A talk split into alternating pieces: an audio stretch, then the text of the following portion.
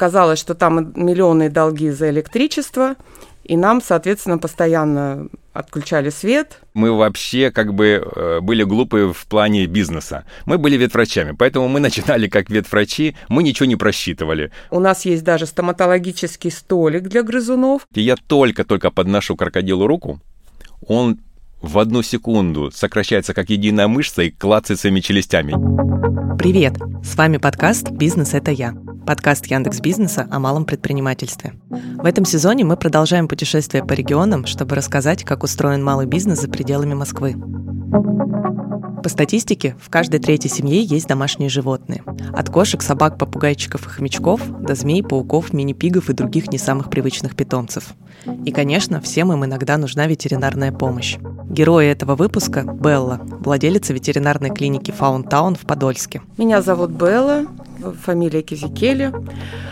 Бизнес на данный момент у меня ветеринарная клиника, но особенность бизнеса, что тут же у нас и все товары для животных, Тут же у нас ветеринарная аптека и тут же груминг-салон. И Денис, владелец ветклиники «Большая медведица» в Краснодаре. Здравствуйте, меня зовут Денис Владимирович, я ветеринарный врач и владелец ветеринарной клиники «Большая медведица». А, наш бизнес существует 15 э, лет. Основное это, естественно, ветеринарная деятельность, но э, для удобства клиентов э, у нас есть и аптека, и зоомагазин сразу же, и у нас груминг-салон. Как и для многих наших героев, для Беллы этот бизнес не первый. На ее пути были и книжные магазины, и детская одежда. А вот открыть свою ветклинику ей удалось только со второй попытки. Э, у меня просто много опыта в разных областях, и у меня был детский магазин одежды давным-давно. Самый первый мой бизнес это был книжный бизнес, и пошив одежды, и отшивали мы одежду в Турции. То есть я настолько многими бизнесами занималась, что, может быть, я даже что-то забуду сейчас. Именно в таком формате мы существуем с 2018 года, то есть, в общем-то, не так давно, и можно сказать, что мы только в начале пути. До этого была попытка, год мы проработали, организовать ветклинику в Москве на проспекте Мира. У нас была, в общем-то, мы неплохо там существовали, развивались и с надеждой смотрели в будущее, пока не оказалось, что арендодатель а, нас очень, так скажем, обманул. Оказалось, что там миллионные долги за электричество, и нам, соответственно, постоянно отключали свет – чужие долги, естественно, гасить никому не нужно было, и нам пришлось съехать. То есть вот первая попытка именно ветеринарной клиники была неудачной. Хотя все было и команда была, и шикарный ремонт был сделан. Все так вот прям радужно было. Радужно начиналось, но очень быстро кончилось. А Денис ветеринар и к своему делу пришел после долгих лет врачебной практики. Я хотел развиваться именно как э, я хотел развиваться и вводить направления ветеринарии, поэтому изначально даже, когда я работал в клинике в другой, э, я всегда говорил, что я со временем уйду в свою клинику, которую буду организовывать. С той клиникой, в которой я раньше работал, это мой друг, мы с ним до сих пор очень хорошо контактируем. Поэтому одна из самых главных причин было саморазвитие именно ветеринарии, как я ее видел. На самом деле, когда мы начинали сказать это прям как бизнес, потому что в первую очередь я ветеринарный врач мы вообще, как сейчас вот там рассказывают, там мы просчитали то-то, то-то, то-то, посмотрели, что будет прибыль такая-то. На самом деле мы вообще как бы э, были глупые в плане бизнеса. Мы были ветврачами, поэтому мы начинали как ветврачи, мы ничего не просчитывали. Я начинал, там еще э, два врача было, мы вот втроем начали заниматься, прием вести. Потихонечку-потихонечку росли, э, коллектив увеличивался, и в принципе, когда уже там прошло три года, и коллектив стал больше пяти человек, вот тогда уже мы начали думать о бизнесе, потому что надо было уже это все регулировать, чтобы это все было уже построено, потому что там уже закупки, там еще, еще, еще, этим надо было уже заниматься полностью. Поэтому само первоначальное начало, как вот именно, чтобы мы там просчитывали, нет, мы как бы принимали, у нас само собой получалось, и как бы мы так потихонечку росли. Ну, это первоначально. Сейчас, конечно, у нас там большая команда, которая занимается именно организацией бизнеса помимо врачей? У Беллы тоже есть ветеринарное образование. но она сразу понимала, что ветеринаром работать не будет. Почему я знала, что я не буду работать ветеринаром? Потому что это очень морально тяжело. Я восхищаюсь своими врачами, которые вот и на данный момент работают, и которые раньше работали. Это действительно очень сложно. Это надо быть таким устойчивым человеком. А вот представьте себе, а даже тут не важно, там, по какой причине, там, бывает человек очень поздно обратился к врачу. Таких звонки не редкость. Неделю у меня там с кошечка не ест, а, помогите, спасите, а уже сделать ничего невозможно.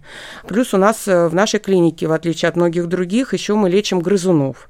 У них еще более все стремительно. Там и одного дня, э, если вы подождали, можно уже э, это время уже не вернуть упущенное, и уже мы не можем помочь этому животному. Я считаю, что гораздо сложнее, чем человеческий доктор, потому что люди могут рассказать, что у них болит, а с животным нужно определить, помочь, постоянно быть в курсе каких-то новых исследований, исследований достижений, чтобы помочь животному, потому что все стремительно меняется. Работать врачом часто бывает сложно, даже если ты лечишь не людей, а животных. Годы практики научили Дениса справляться с тяжелыми моментами и помогать в этом своим сотрудникам. Эмоционально, ну, мне сейчас в данный момент не так тяжело, потому что э, всегда тяжело, когда ты начинающий врач, и ты за каждый случай переживаешь очень сильно, особенно это молодой, если врач. Со временем как бы ты уже реально смотришь на ситуации, поэтому именно сказать, что это эмоциональный, прям для меня сейчас какая-то нагрузка, нет, потому что я уже там в этом бизнесе где-то больше 20 лет, в принципе, я как бы да, есть э, проблемы, и могут быть и с клиентами, и погибают пациенты, и все, ну, как бы я объясняю все это, и чисто эмоционально я нормально к этому всему отношусь. Хотя, например, если взять э, по статистике суицидных э, случаев в Америке, на первом месте стоит ветеринария ветеринарные врачи, потому что более душевные они такие, как художники, поэтому любые стрессы переносят очень плохо. У нас особенно молодые врачи, которые начинают свою ну, практику, период у них депрессивные состояния находятся, даже плачут, ну как бы вот есть такое. Поэтому как руководителю я одна из моих таких основных направлений, я постоянно общаюсь со своими работниками, чтобы вот выводить из таких ситуаций. Герой второго сезона Максим, будучи потомственным хирургом, смог легко собрать команду в свою стоматологию. Но Денису врачебный опыт не помог. Оказалось, что хорошего ветеринара легче вырастить самому. Если в данный момент планировать ветеринарный бизнес, то а, даже если там э, есть большие деньги, в которые вложить можно в клинику, в оборудование хорошее, все равно на первом месте стоят, естественно, люди, врачи. Специалистов на самом деле очень э, трудно найти, потому что сам государственный вуз, он не подготавливает именно к ветеринарной медицине, он подготавливает именно только к ветеринарии. Поэтому забрав с института, если врач еще и способен обучаться, то где-то, чтобы он стал более-менее нормальным терапевтом, должно пройти три года.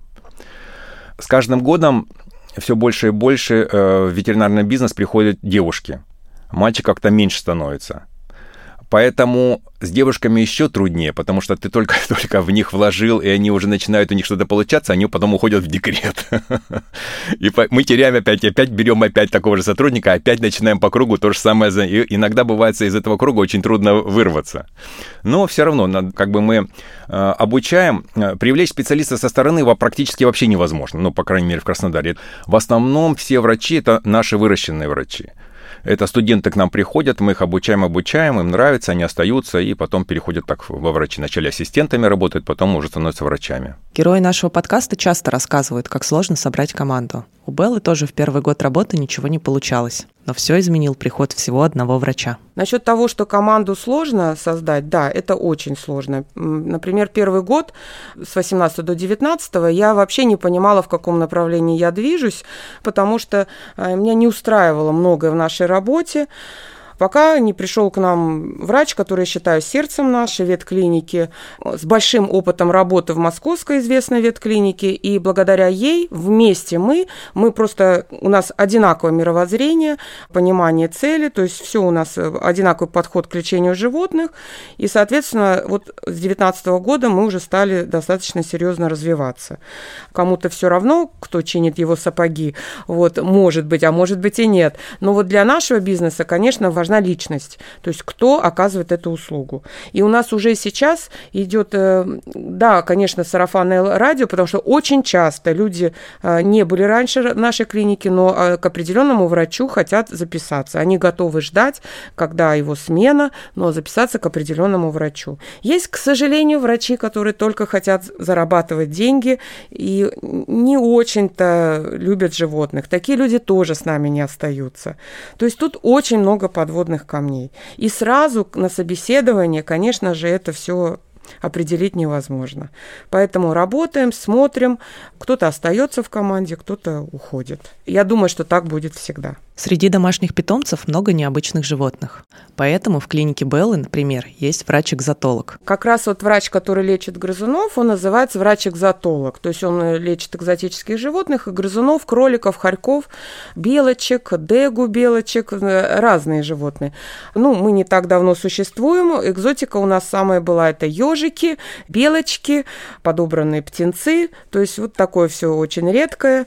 Где-то, конечно, получалось помочь чаще всего, где-то не получалось, потому что поздно обратились, либо уже животное практически не жизнеспособно. Но поток э, грызунов у нас очень большой. Едут даже из соседних городов, потому что врач у нас по грызунам очень грамотный, очень. Плюс мы купили для того, чтобы полностью был помощь для грызунов, у нас есть газовый наркоз, кислородная камера, которая тоже также нужна. У нас есть даже стоматологический столик для грызунов, то есть отдельно, потому что там немножко такая специфика специфика, и все э, инструменты стоматологические для грызунов тоже присутствуют. Они тоже отдельно, потому что там размеры маленькие, там совершенно все отдельно. Но чаще всего главные пациенты ветеринарных клиник – это все-таки собаки и кошки. При этом Денис считает кошек самыми опасными. Ну, в среднем, если сказать, то где-то 90 животных в день у нас попадают в клинику. Ну, опять же, в среднем примерно одинаково, сколько приводят кошек, столько же приводят и собак.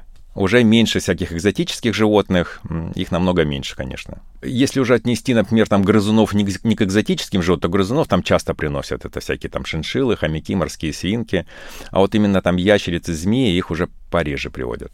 И в основном, э, если взять даже злых собак, то больше травм у нас от кошек у врачей.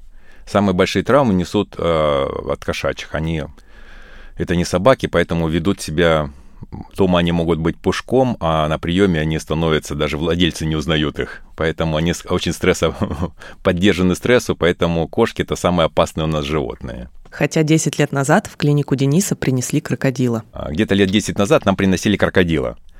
И как раз я принимал, прием попал на меня. Я подхожу, владелец с грустными глазами, я говорю, что случилось? Он говорит, крокодилу очень сильно плохо, он такой лежит, носик повесил. Я говорю, ну а что вообще? Он говорит, я его креветками перекормил, Говорит, и у него теперь болит животик. Я говорю, ну хорошо.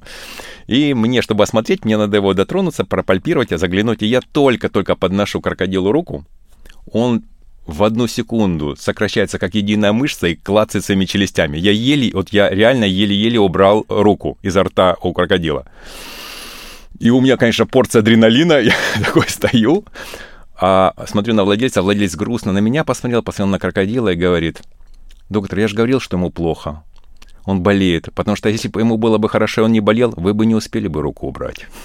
Одна из особенностей ветеринарных клиник в том, что к ним часто подкидывают бездомных или брошенных животных. У Дениса так появилось две собаки и четыре кота. Мне кажется, это все клиники через это проходят. У нас очень много нам подкидывают животных. Есть, которых владельцы реально говорят, что мы не можем оплатить, и мы, естественно, там все равно у нас врачи всем жалко, они тогда договариваются, что они заберут, они сами лечат и забирают потом животных. У нас очень много. У меня у самого две собаки, которые там одна подкинута, другую мы там забрали, и точно так же четыре кота, которые тоже вот так же достались мне. Да, у нас у всех врачей как минимум два животных есть, даже в самых маленьких квартирах, которые живут. Белла тоже столкнулась с подброшенными животными, а еще неоплаченными счетами и даже чумой. Для меня э, это стрессовая ситуация, и я всегда боюсь этого потому что домой взять я не могу. Я одно время очень много, у меня был на участке старый дом, в который я вот так вот иду, замерзший котенок, все забрала, соответственно, выходила, пристроила. Сейчас такой возможности нет. В ветклинике стационар есть только чистый, то есть для неинфицированных животных. Иногда бывает, что не готовы оплачивать полностью лечение. Такое тоже бывает. К нам очень многие обращаются. Например, взяли из приюта. Для меня это до сих пор шок. Как можно? Приют это и должно быть тем местом, где должны животное подлечить, вакцинировать и отдать. Стерилизовать, кастрировать еще желательно, но это хотя бы вакцинировать. Вот у нас последний последние случаи, а, то с чумой собачка, а вы помните, у нас нет инфекционного стационара, но пришлось что сделать? Принять эту собачку, перенести все абсолютно операции в течение около месяца, мы все перенесли на месяц операции собак из-за этой собачки, но мы помогли, и она сейчас радует, приходит уже на вакцинацию и так далее, радует нас всем, что мы спасли эту собаку. Так, так что очень много было таких ситуаций, когда приходилось немножечко либо оплачивать, либо, например, вставить в счет только только расходники животному, а остальное за счет клиники. Наша цель, мы же не забываем, помочь животным. Наши герои часто говорят о большой конкуренции в своих сферах. Но оказалось, что ветеринарии, клиники, конкуренты часто помогают друг другу. Да, мы конкуренты друг другу, но в принципе в проблемных клиентах, э, в тяжелых клиентах мы помогаем друг другу. Что-то у них лучше, какие-то есть специалисты, какие-то у нас, и мы направляем друг другу. Поэтому мы в таком содружестве находимся. Ну, конечно, легче работать без конкурентов. Но представляете, к чему бы привело вот эта работа без конкурентов? Да, высокие цены, отсутствие сервиса и так далее. Я же не только владелец бизнеса, я еще и потребитель тоже. И я понимаю, что конкуренция, она необходима. Только конкуренция нам дает возможность расти. Да, в Подольске, конечно, если уже вспомнить про ветеринарный бизнес, это для меня, не знаю, как у других, для меня важно впереди видеть свет и за кем мы идем. Сейчас для меня, конечно, в основном ориентиры московские клиники, и, к счастью, они есть. Они для меня, даже те хорошие клиники, которые будут рядом, они не конкуренты, а люди, которые, может быть, я идею возьму, у конкурента. А может быть, я увижу, о, у него вот такой вот аппарат УЗИ, а я вот другой рассматривала. А может быть, они лучше проработали эту ситуацию. Посмотрю-ка я этот тоже аппарат УЗИ. Просто есть моменты, я там увидела, как они развесили, например, эндотрахеальные трубочки. Для меня это, наоборот, все вот эти хорошие идеи и смысл расти. И с другой стороны, мне очень приятно, что я не одна в бизнесе, что вокруг есть очень много коллег, которые, раз они существуют, значит, и я буду существовать существовать. То есть для меня это не является чем-то плохим, для меня это хорошо. Например, мы а, отправляем. У нас, например, нет кардиолога. Мы нашли клинику, мы даже не видели их чисто по Инстаграм, посмотрели, какой у них там аппарат, а, какие заключения делают, какое образование у этого кардиолога. Мы это все посмотрели в Инстаграм, мы туда отправляем своих пациентов. Дальше рентген. Мы отправляем на рентген, даже не видя их. То есть у нас, в общем-то, мы работаем вместе. И я уже вижу, что и к нам отправляют тоже из других клиник, потому что у нас очень хороший врач УЗИ, у нас очень хороший врач по грызунам, которых практически нет. То есть к нам тоже также отправляют отправляют из других клиник. И я считаю, это нормальное развитие. Ветеринарные клиники кажутся достаточно прибыльным бизнесом. Но наши герои отмечают, что в этом деле очень много расходов. Но смотрите, мы в городе считаемся самой дорогой клиникой. На самом деле, когда со стороны кажется, что это очень прибыльный, э, он может быть и прибыльный, но всех этих денег затраты настолько колоссальные, особенно в крупных клиниках, что еще можно поспорить насчет прибыльности, какую можно вот получить? Потому что а, закупка оборудования, она сейчас ну, очень дорогое. То же самое оборудование, что у медиков закупать. Те же самые УЗИ, аппараты, рентген, эндоскопические стойки, они там стоят миллионы. Расход клиники очень большой сам, особенно у крупной, расходного материала. Поэтому э, мы когда работали, мы когда начинали, у нас три года была, наверное, клиника но прибыли вообще не было. У нас где-то после трех лет только мы начали чуть-чуть, чуть-чуть получать прибыль. Ну и потом пошли, пошли, пошли, пошли, и потом как-то так вот резко у нас пошло вверх уже. Но три года у нас было вот еле-еле хватало на зарплаты и на закупку медпрепаратов, потому что э, оборудование мы брали все там или в рассрочку, или в кредит брали и потихонечку выплачивали. Клиника Беллы пока не приносит прибыли. И в этой ситуации ее сильно выручают смежные бизнесы. Если люди хотят открыть ветеринарный бизнес, сразу скажу, что если не имеют отношения к животным, им все равно, какой бизнес открывать, совершенно точно скажу, что есть бизнес, который гораздо легче поддерживать и гораздо легче получать прибыль без таких вложений, как ветеринария. Ну, в медицине, конечно, еще больше вложения в оборудование, в там некоторые, но э, в остальном, конечно, есть бизнес гораздо проще. Все равно мы тратим сначала на себя и своих детей, а потом уже на животных. В любом случае это так. Либо человек откладывает обращение к врачу, либо он ограничивается маленькой суммой, отказывается. Очень часто сейчас ситуация, э, животное приводит на операцию, надо эхо сердца сделать, надо анализы сдать, а люди отказываются, потому что у них нет таких материальных материальных возможностях. Мы, естественно, не можем отказать в помощи. А, ну, человек подписывает отказ, и мы без этих э, обследований, э, конечно, помогаем, обходясь минимальной суммой. То есть сейчас все равно идет тенденция, люди все меньше и меньше хотят платить за эти услуги, и, ну, получать, соответственно, в любом случае качественную услугу. Это, думаю, что во всех областях бизнеса так.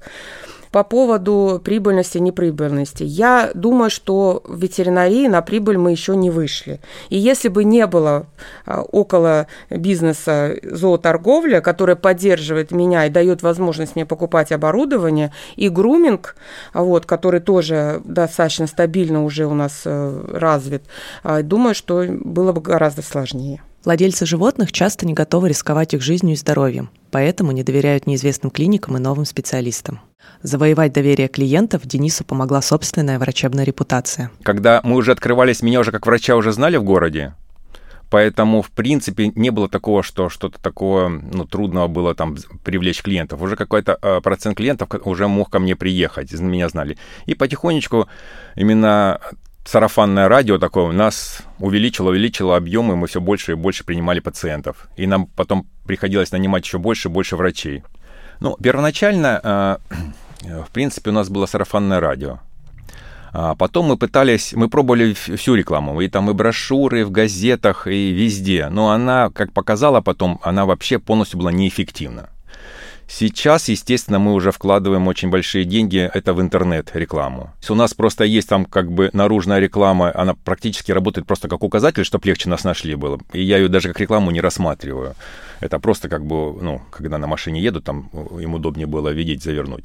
Остальное ничего, там, ни в подъездах, там, ни в, ли, в лифте, там, или еще там. Ну, как раз вот моя супруга занимается этим, но быть специалистом в рекламе, это же очень тяжело, например, там даже... Проблема в том, что если ты не специализируешься на это, ты даже не можешь э, проследить, правильно ли кто-то делает эту работу за тебя, потому что когда мы, например, делали продвижение своего сайта, и когда начали чуть-чуть в этом разбираться, мы поняли, что многое не делали то, что как бы обещали, но мы даже не знали, что это должно делать. Если у Дениса сработало сарафанное радио, то Белла пользовалась всеми доступными инструментами и пришла к тому, что всем продвижением она занимается сама. Первое, конечно, это мы отметились на Яндекс картах, на Google картах. Это самое первое, с чего нам нужно начинать а, сделать фото входной группы. Упустили момент, когда мы это все сделали, яркую вывеску, чтобы нас видно было. Мы еще не делали небольшую рекламу в лифтах э, рядом с клиникой в подъездах, э, обращались в фирму, делали макеты, в общем-то, чтобы обозначить, что мы есть. Занимаюсь сейчас на данный момент всем я. Я пыталась делегировать, я нанимала менеджера Инстаграм. Да, у нас, конечно же, есть Инстаграм, у нас э, есть э, группа ВКонтакте, у нас есть в Фейсбуке группа, но я не могу сказать, что мы, кроме Инстаграма, Инстаграм более-менее мы ведем, все остальное, ну так вот, есть и есть. Да, наверное, это неправильно, да, наверное, нужно этим всем заниматься.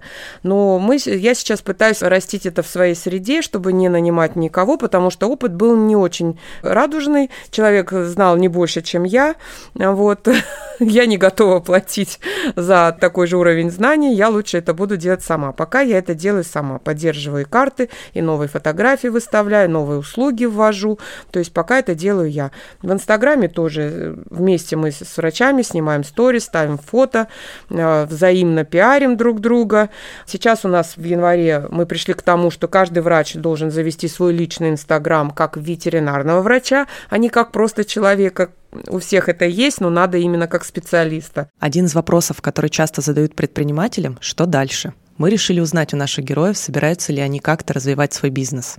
Белла планирует открыть универсальную клинику в Подольске. Пока в Подольске нет клиники, которая бы помогала при любой проблеме у животного. То есть очень часто с кардиологическими проблемами, с неврологическими проблемами мы отправляем в Москву потому что, ну, к сожалению, не все в Подольске есть. И вот как раз цель моя открыть в будущем в Подольске такую клинику, чтобы было все в одном месте, чтобы в одном месте был хороший рентген, хороший, а не абы какой, а, хороший аппарат УЗИ, хорошие, там, ну, МРТ, это, думаю, что это не так важно, это реже бывает, можно съездить там у нас буквально 30 минут в Царицыно, может быть, не стоит на этом зацикливаться, но самое главное, хорошие профильные врачи по всем абсолютно областям, чтобы мы и в офтальмологом не отправляли в Москву, потому что людям неудобно ездить. Я рассматриваю, какой вариант, не наоборот, не увеличивать э, количество филиалов, а, а просто два филиала эти останутся так и есть. Я сейчас иду к тому, чтобы сделать одну большую клинику, в которой сконцентрируются лучшие врачи и все услуги абсолютно для животных. А, плюс э, того, чего сейчас нет, это инфекционный стационар и гостиница для животных. Ну, в основном для кошечек и мелких собак. А Денису, наоборот, интересно развивать сеть. Нам хватает сейчас бизнес, чтобы даже мы развивались. Конечно, хотелось, например, там намного быстрее развиваться, но э, такого объема денег у нас нету. Но в данный момент нам хватает, даже мы не сразу, но мы планируем, куда откладывать деньги, чтобы мы могли закупка там нового оборудования или там обучение наших сотрудников оплатить, чтобы они съездили. Поэтому э, сейчас у нас как бы в таких условиях, что у нас хватает. В принципе, так как у нас и так большое помещение, мы там его развивали максимально, но сейчас мы понимаем, что у нас, например, там другая часть города, туда, оттуда трудно вообще доехать из-за пробок за больших в Краснодаре. Поэтому мы сейчас планируем открыть филиал еще один филиал, чтобы там и его тоже развивать максимально сразу же такой же, как у нас здесь, э, с тем же самым оборудованием, чтобы э, людям не надо было там посылать, например, в тот филиал, что что-то сделать. А равнозначно сейчас делаем клинику, еще одну. Герои предыдущих сезонов часто говорили, что обратная сторона любого бизнеса – это быть на связи постоянно, то есть буквально 24 на 7. У Беллы так происходит, даже когда она в отпуске. Я любитель путешествовать на машине, на своем автомобиле. Так получилось, что сын у меня живет сейчас э, в другой стране, но не так далеко, в пределах досягаемости на авто. А, и когда я приезжаю к нему, а, там у меня внучка, вот 4 года скоро будет, жена моего сына. И вот это единственное, что меня отвлекает. Ну и то, я вам скажу, что я всегда в бизнесе, телефон, WhatsApp, всегда я на связи. Поэтому я работаю всегда, даже когда у меня якобы выходной. У Дениса тоже не очень много свободного времени. Но это связано еще и с тем, что в своей клинике он не только главный, но еще и ветеринар. Первоначально, когда мы открывались, я практически 24 часа находился в клинике. Очень много. И до сих пор я работаю с одним выходным. Я нахожусь в клинике максимально, мне надо находиться максимальное количество времени. Я занимался и врачебной деятельностью, и занимался э, руководством в клинике. Плюс, когда я уже перестал справляться, э, мне пришлось забрать свою супругу с работы, с ее, и она у меня стала работать как раз э, вот в, в этой сфере, потому что а, прием на самом деле у меня занимал очень большое количество времени и именно лечение, поэтому я просто уже начал не справляться с этим совсем, и мне нужен, ну, естественно, человек, которому я хорошо доверял, естественно, это моя была супруга. Но у нас, получается, семейный бизнес, поэтому семья все время в бизнесе замешана, и у нас, получается, мы всегда про бизнес говорим. Мы говорим на работе, мы говорим дома, он постоянно присутствует у нас. Поэтому можно сказать, что хобби у нас все время это наш бизнес, потому потому что то ли какие-то врачи э, именно связано с лечением, то ли связано с организацией дела какого-то. У нас постоянно это все обсуждается. Напоследок мы решили спросить у Беллы и Дениса, что же такое быть предпринимателем в России. Я на первом месте врач. это любимая работа. Поэтому как бизнесменом я себя не сильно представляю. Поэтому, ну, мне кажется, что основное это вести бизнес, особенно малый в России, это люди, которые ну, вот в данных условиях э, пытаются чем-то заниматься, они могут там ошибаться, не ошибаться, берут кредиты, открывать бизнес. У них ответственность за их работников, вообще полностью ответственность за бизнес идет. Поэтому малый бизнес это такое направление, что художественное. Поэтому здесь все зависит от самого человека, насколько. Надо отталкиваться только от своих каких-то знаний и предпочтений, потому что мы на работе проводим большую часть жизни. И если работа тебе не нравится, ну тогда ты ее и воспринимаешь как э, тяжкую обязанность. А когда она тебе нравится, ты живешь этой работой, и тебя устраивает эта жизнь. Открыть ветеринарную клинику – задача сложная. И с точки зрения бизнеса, и с точки зрения эмоциональной нагрузки. Но, как сказал один из наших героев, когда ты можешь помочь животному, это настоящий кайф. С вами был подкаст «Бизнес – это я». Подкаст Яндекс Бизнеса о малом предпринимательстве в России. Через неделю мы вернемся с новым выпуском. А пока ставьте оценки, пишите комментарии и делитесь своими историями о бизнесе. До встречи!